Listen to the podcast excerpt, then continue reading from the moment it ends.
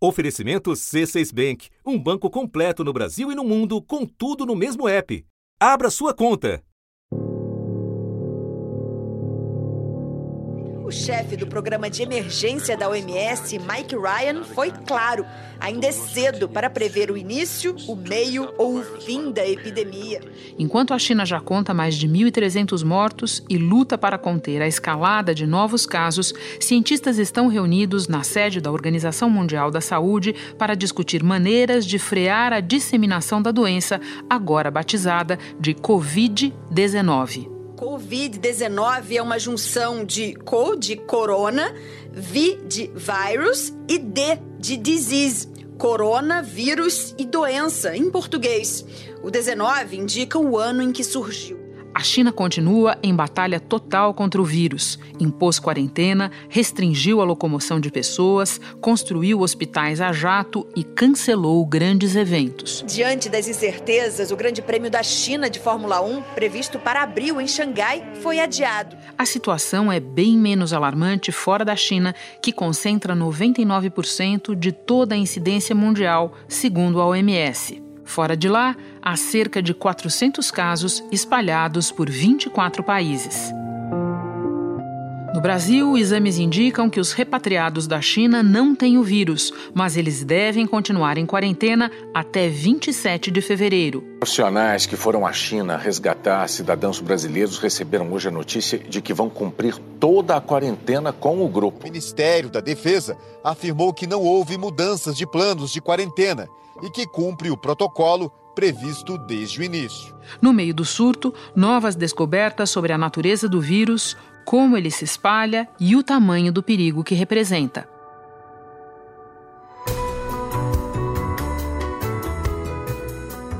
Da redação do G1, eu sou Renata Luprete e o assunto hoje é a Covid-19. Mais de um mês depois do início do surto, o que a ciência já descobriu sobre a doença e o vírus responsável por ela. Neste episódio, nosso convidado é Gúbio Soares Campos, coordenador do Laboratório de Virologia do Instituto de Ciências da Saúde da Universidade Federal da Bahia. Integrante do grupo que desenvolveu um teste rápido para detectar o vírus, ele fala de taxa de contágio, do quão distante estamos de chegar a uma vacina e avalia os riscos de a doença chegar ao Brasil. Quinta-feira, 13 de fevereiro. Gubio, passado mais ou menos um mês desde o início do surto, o que a ciência já conseguiu descobrir sobre a transmissão do vírus? A ciência já conseguiu descobrir que a transmissão é de pessoa para pessoa. Já se consegue é, descobrir que houve um animal intermediário que passou para o homem. Isso já é um, uma grande descoberta, né? Vamos começar a falar do animal original? O, o animal original é provavelmente quase certo que foi um morcego. E houve um animal intermediário. Porque o morcego não consegue transmitir diretamente ao homem, necessita de um animal intermediário. Bom, a gente sabe, você estava dizendo que o vírus passa de pessoa para pessoa e a estimativa que nos foi dada até agora é que cada infectado pode transmitir para de uma a três pessoas. Quando a gente compara essa taxa com a de outros vírus respiratórios, de outras doenças, ela deve ser considerada baixa, média ou alta? Eu considero ela baixa porque uma, você contaminando três pessoas, isso não vai levar um surto é, tão grande como a gente pode, e, pode ver no Brasil. Né? Na China é uma questão de que provavelmente quando a informação foi divulgada, o vírus já tinha sido ampliado na própria população. Quando a população foi notificada, esse vírus já estava circulando em alto grau. Houve a infecção, o vírus se propagou na população. Quando chegou um ponto que o governo chinês não podia mais conter as notícias, ele teve que divulgar o surto. Deixa eu insistir na questão da taxa de contágio, que você está nos dizendo que é baixa, para que quem nos ouve possa entender. Faz uma comparação para nós com a taxa de contágio de outras doenças.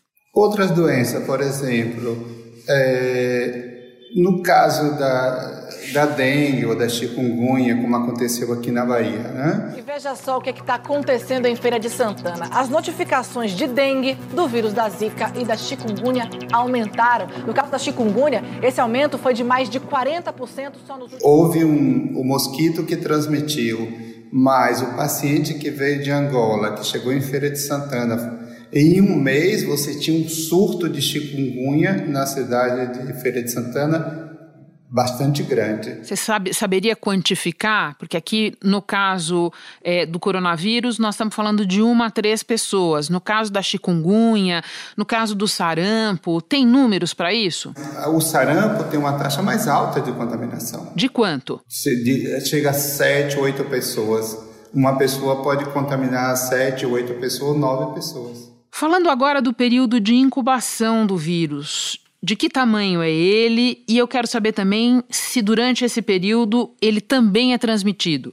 É, ele é um vírus grande, né? ele tem um material genético muito grande, é um dos, dos vírus RNA que atinge o ser humano, ele tem um, um RNA muito grande. São moléculas capazes de fazer reações, né, de cópias de si mesmas, né? assim como os seres vivos, que é uma das principais características dos seres vivos, é justamente essa possibilidade de replicação, de reprodução. E, e se sabe que esse vírus com esse RNA muito grande, ele vai sofrer algumas mutações que podem ser importantes por causa do tamanho do seu material genético, que é RNA. Quando se multiplica dentro de uma célula, na hora que está se formando novos vírus dentro da célula, pode haver alterações no material genético. Todo vírus RNA pode sofrer mutações que pode se tornar expressiva na hora de infectar o ser humano ou outra, um animal. Por exemplo, o vírus HIV. Já se sabe que o vírus HIV existe quase 40 mutações, mais ou menos. É por quê? Porque ele é um vírus RNA na hora que ele se multiplica, pode haver alteração na informação genética do vírus. Por isso é tão difícil tratar o vírus HIV. No caso do coronavírus, houve mutações. E essas mutações fizeram com que o vírus se adaptasse às células humanas. Isso que é importante. Vamos falar de outra comparação agora, Gúbio, da taxa de mortalidade. Ela é de cerca de 2% no caso do novo coronavírus. Pode compará-la a de outros vírus, de outras doenças? Por exemplo, o vírus, o coronavírus MERS, que surgiu na Arábia, a taxa de mortalidade era de 34%. O que tem chamado a atenção da comunidade científica mundial são as constantes mutações pelas quais passam esse vírus comum. O coronavírus, nome oficial para o vírus do resfriado, sofreu uma possível alteração que tem preocupado pelo seu alto potencial de letalidade. Essa doença respiratória é chamada de coronavírus MERS, sigla para Síndrome Respiratória Coronavírus do Oriente Médio. O vírus SARS era menor, acho que era de 17%. O vírus da SARS, por exemplo, a síndrome respiratória aguda grave, que circulou na China em 2003, tinha uma taxa de mortalidade muito a maior. A SARS contaminou pessoas em 30 países em 2003 e cinco continentes. Assim como o novo coronavírus, o vírus, da, o vírus da SARS surgiu na China e se espalhou pela Ásia. Chegou à Rússia, Austrália, Nova Zelândia e África do Sul. Passou pelo Oriente Médio e pela Europa. Casos da doença foram registrados também nos Estados Unidos, no Canadá e até no Brasil. E esse é 2% na China. Quer dizer, esse dado de 2% é calculado no número de pessoas infectadas né, e na população da China. Fora da China, essa taxa cai muito, porque só houve até agora uma morte fora da China, se eu não me engano, nas Filipinas. Um homem morreu em decorrência do coronavírus nas Filipinas. Foi a primeira morte por causa do vírus fora da China. A vítima foi um chinês de 44 anos. Então, esse vírus tem uma taxa de mortalidade muito menor do que os outros surtos de coronavírus. Ainda falando de taxa de mortalidade, parece que ela é mais baixa, inclusive, do que a taxa da H1N1. Confere? Confere. O H1N1 hoje no Brasil é muito maior o risco de H1N1 no Brasil do que o próprio coronavírus. Bom, segundo o governo chinês, quase 5 mil pessoas já receberam alta dos hospitais. Na ausência de uma vacina contra o novo coronavírus, como é que a Covid-19 está sendo tratada por lá?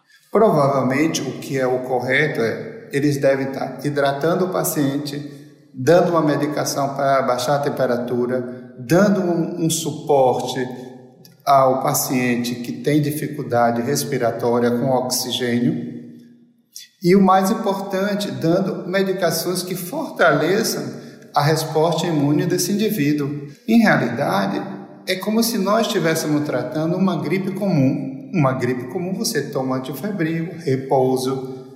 Se você tem dificuldade respiratória, você faz nebulização.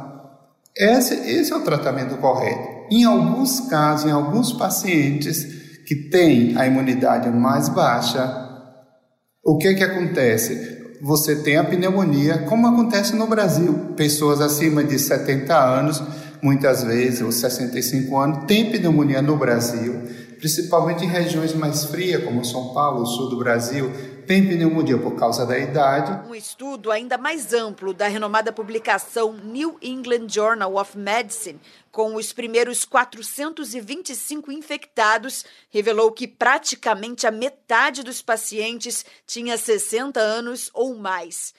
Porque o vírus termina atingindo a resposta imunológica do indivíduo, as defesas.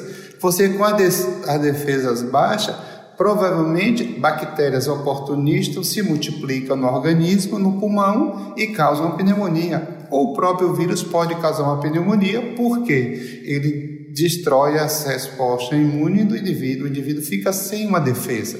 Então, há uma baixa de imunidade e que vai ter a pneumonia. É possível dizer que o pior já passou ou a epidemia ainda não atingiu o pico? Não, o pior ainda não passou. A epidemia vai atingir um pico maior agora com todos os controles que a China está fazendo, no país eles estão tomando medidas drásticas. Ninguém entra e ninguém sai. A cidade de Wuhan amanheceu fechada. Ela é o epicentro do surto mundial de saúde causado pelo coronavírus. O transporte público da cidade foi encerrado às 10 horas da manhã e os voos e trens saindo da cidade todos cancelados. Ainda vai crescer um pouco mais e depois começa a cair e a tendência é diminuir os casos e desaparecer. Esse vírus provavelmente vai desaparecer da população. Não é o caso do H1N1. Esses vírus aparecem, causam um surto e depois volta à normalidade.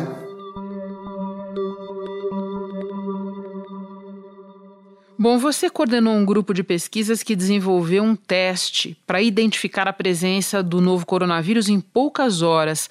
Como isso foi feito, Gúbio? O que nós fizemos foi o seguinte: é, quando surgiu o vírus, nos, nos primeiros dias, os chineses sequenciaram o material genético do vírus e publicou em um site né, que todo cientista usa, que chama GenBank. Então você tem o um genoma total desse vírus. O que é que nós fizemos? Comparamos esse genoma do vírus com os outros coronavírus de outros, de outros anos que surgiram em 2012, etc. E vimos que não tinha muita homologia em determinadas áreas, não eram iguais em determinadas áreas. Então o que é que fizemos? Desenhamos o que nós chamamos primers, traduzindo para o português, são iniciadores. Iniciadores de quê? São pequenos iniciadores que vão reconhecer determinadas regiões do gene do vírus para poder identificar. E aí fazemos uma reação em um tubo e colocamos em uma máquina e a gente vai ver em tempo real a presença ou não desse vírus. Foi isso que fizemos esse teste. E por que é tão importante identificar rapidamente? Porque quando se identifica rapidamente, evitamos que aquela pessoa possa contaminar outras pessoas dentro de casa, no avião. Por exemplo, se um passageiro viaja da China ou dos Estados Unidos para o Brasil com o vírus e ele é identificado logo, o que é que as autoridades vão fazer? Vão identificar o voo, o local que ele estava sentado na cadeira, quais são as pessoas que estavam em um determinado raio,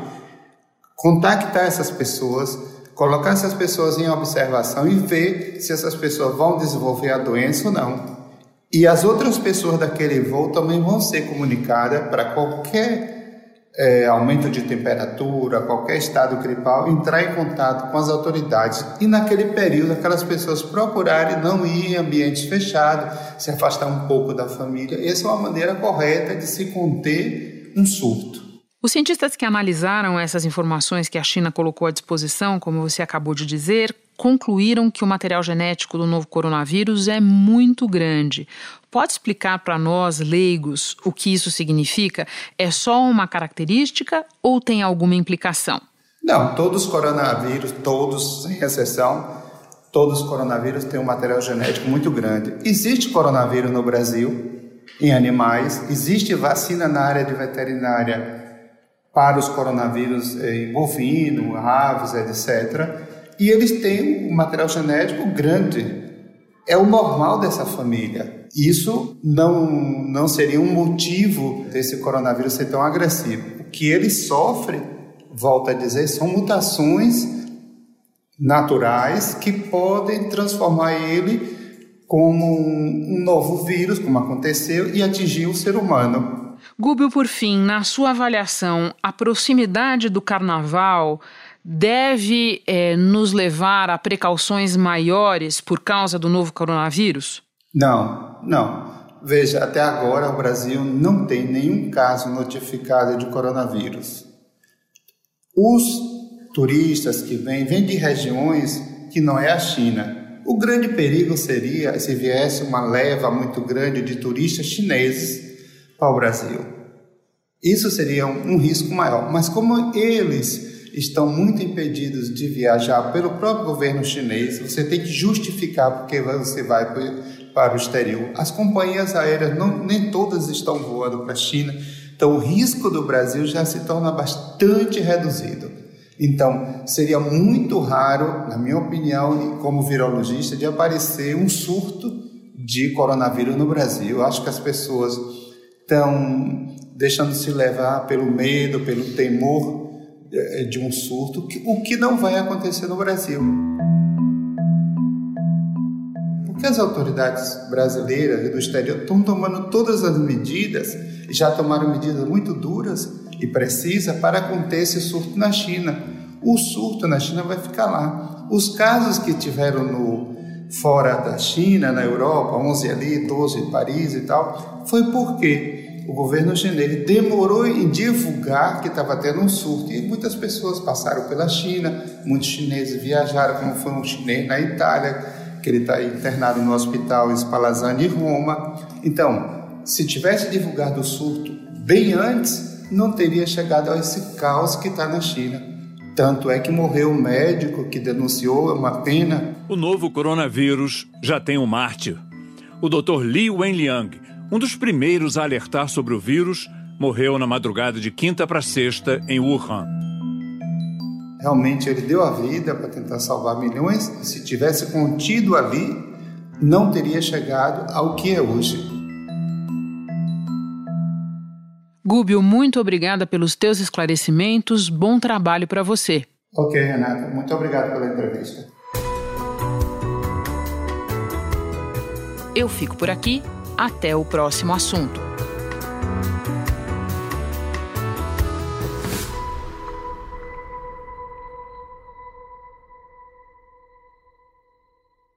Você no topo da experiência financeira que um banco pode oferecer. Escolha um banco completo no Brasil e em qualquer lugar do mundo. Abra sua conta no C6 Bank.